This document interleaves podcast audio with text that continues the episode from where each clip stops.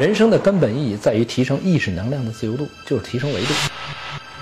因为一维是一条线，我怎么打扮它都不美；二维是一个面，我可以画一个很美的图画。我们人对二维的美感比对一维美无穷多倍，再美的画，我不如把它变成立体的。我们对三维的美感比对二维又美无穷多倍，所以得出一个很简单的结论：每多一维会多出无穷多倍的美感。那我的意识在第四维，我看到的一定比三维空间美无穷多倍。那个比现实美无穷多倍的地方，宗教管它叫天堂。那这就是从三维进入四维状态。四维状态什么？就时间是变量。所以《星际穿越》里面讲的那个虫洞，实际是把三维空间折叠，非常遥远，用我们三维不可想象的距离到第四维，它可以瞬间。那么黑洞呢，在这个美国的科学家研究，实际是通向高维的，相当于通过这个黑洞可以进入无限维度。伏羲观天观到的河图是什么呢？实际是高维能量乘我们三维的像，进入我们这个空间的焦点。就在宇宙空间存在不同的维度，生活在不同维度的生命状态它不一样。那从高维进入低维的时候，它可以穿越我们时间的顺序。因为到第四维时间是变量，在第四维状态下，我们三维所有的开始、结束、生和死已经完全被超越了。当被超越以后，就不存在开始、结束，这跟我们佛家一个概念高度契合，叫缘起。缘是什么呢？是在投影源里面的关系。一维是二维的投影，二维是三维的投影，三维是四维的投影。投影原理的关系决定了我们现实能量关系的根本的。内涵。刘峰老师刚才说，一维是二维的投影，二维是三维的投影，三维是四维的投影。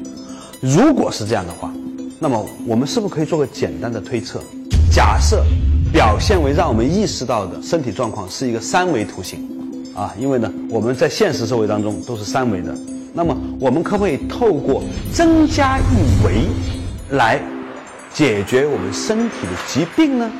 任何一个在这个维次上你解决不了的问题，你可以透过增加一个维度来解决。就是这个病本来是不好的，结果呢，增加了一个时间这个维度，它就好了。当我们理解我们的身体状况是各种元素的一个投影、一个投射的一个像的时候，怎么能够改变你的身体状况？你只要改变这个投影源就可以了。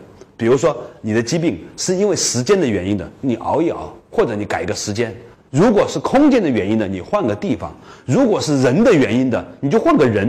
很多女性也有类似的体会，跟这个男人在一起的时候，哇，又子宫肌瘤，又怎么怎么样？哎，换个男朋友好了。我想跟大家讲的就是，其实我们这个人的身体状况，就跟一切事物一样，都是各种维次的各种的信息、物质、能量的投射。归根结底是信息的投射，让我们一起再和刘峰老师共同探讨不同维次对我们的影响。其实人的身体整个全是投影的像，是能量的聚合，这就可以我们从量子的概念来讲了。我们看我们所有的物体，最小的这个化学和物理属性只有中子、正电子和负电子三个东西，所以我们看到实体，其实全是能量波成的像。而能量波没成像的能量集合是什么呢？是信息。信息是什么呢？最简单的一个信息就是正弦波。正弦波我们把它叫简谐波，大道至简，所有的波全是正弦波。我们中国人为什么说是龙的传人？其实一切的最初始全是正弦波，龙是正弦波的图腾，它是一切的起源。太极。反映的就是正弦波的两部分，上面、下面组成太极。在太极之前是无极，所以一化开天，它是什么波都没有的。只要起一个波，其实就是我们起一念。佛教讲一念一众生，当一切都是正弦波的时候，啊，我们理解这宇宙空间的一切事物就简单了很多了。但是，一般人我们只注重了能量波的振幅、振动强度、频率，啊，它的色彩，忽视了一个最重要的。正弦波的维度，也就是它的自由度，它是在直线上跑，还是在面上跑，还是在立体空间里跑，还是超越时空？能量波的维度比能量波自身的强度、频率重要的多。但是我们往往忽视了最重要的这部分，而不同维度能量关系是什么呢？是投影关系。一维是二维的投影，二维是三维的投影，三维是四维的投影。这在我们线性几何运算里面都是这么用的。我用到的一个概念叫数学归纳法，就是可以通过一维和二维的关系去验证二维和三维的关系，进而验证 n 减一维和 n 维的关系。我问过很多成功的人，我说你人生最重要的那几步决策的依据是什么？我得到回答出奇的一致。直觉，直觉是什么呢？直觉是来自高维的信息。我们人类所有科学发明来自于灵感，灵感是来自高维的信息。我这个手是个二维的像，当我把它挡在眼前后，根本看不见三维。我把它拿开，看到三维。我们每个人的意识里面充满了三维的像。当你把最后一个三维的像从你意识中拿到的时候，你得四维智慧。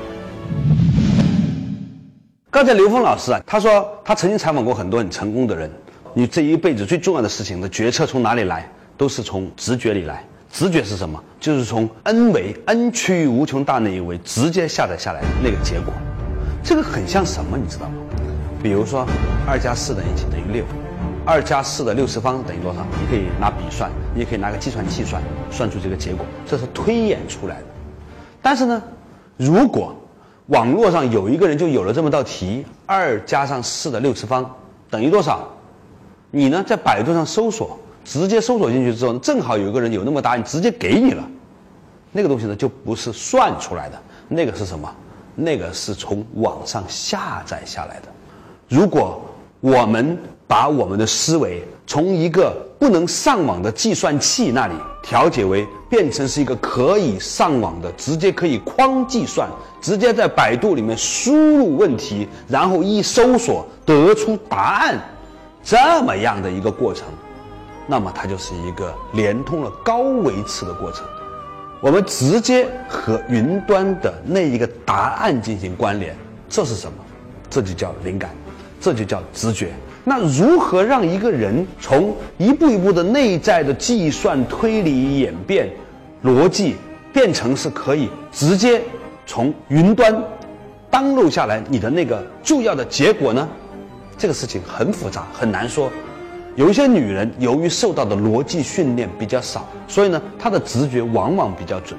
你知道男人为什么很讨厌女人的直觉吗？是因为他们的直觉往往都是对的。说到哪儿了？说到关于刘峰，他到底在这个 N 区无穷大里面又想跟我们分享什么呢？他如何让我们破除对于这一些维次的这种限制，让我们可以更快的理解那样一个终点站的直觉呢？刘峰老师是我见过的不多的几个把每句话都说得很清楚，除了偶尔有啊嗯以外，没有一个废话的人。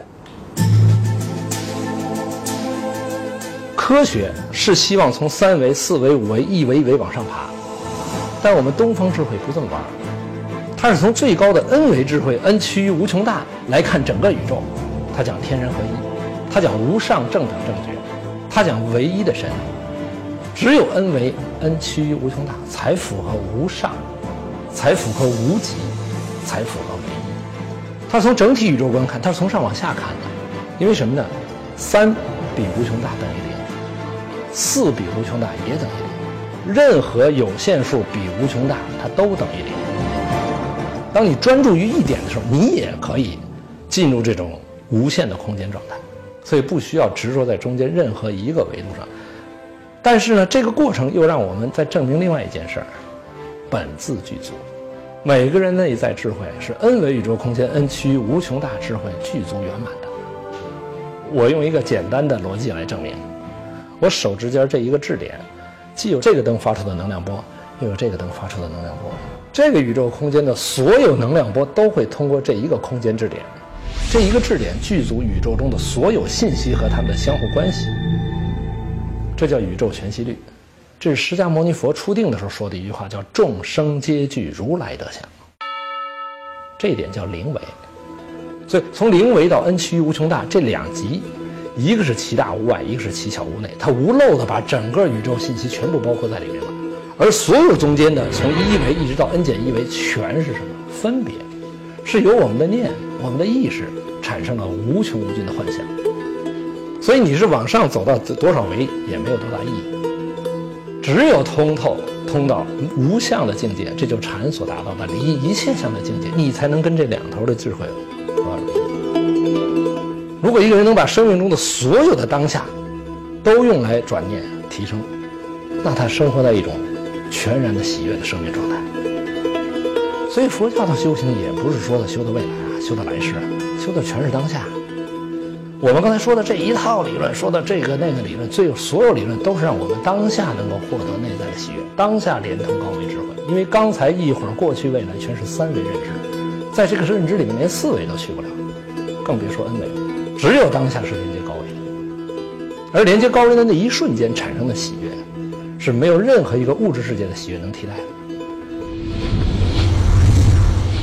刘峰老师刚才说啊，一个人最重要的事情。就是破除对于你现有的这种三维思考的这个局限性，你可以自由穿梭于不同的时空之中。这话吧说起来吧，很像是一个玄而又玄的空道理。但是，一个做过金融的人，他就真正能够理解这一点了。有一个很著名的教授叫陈志武，是耶鲁大学的教授。他曾经定义过什么叫金融。他说，金融就是实现财富在跨时间。跨空间的转移，比如说，你今天把你的股票上市了，你可以有五十倍 PE。换句话来说，你今天的这个公司的市值是未来你到了五十年之后那个市值到现在贴现的一个价值。就说你现在可以用五十年之后的钱，财富在时间和空间上相互转移的所有艺术，我们称之为叫金融。色即是空，空即是色，连做空都是能够赚钱的。道理很简单，但真要做到还是不容易。所以说是容易的，做到是困难的。恋爱是容易的，结婚是困难的。结婚是愉快的，分手是困难的。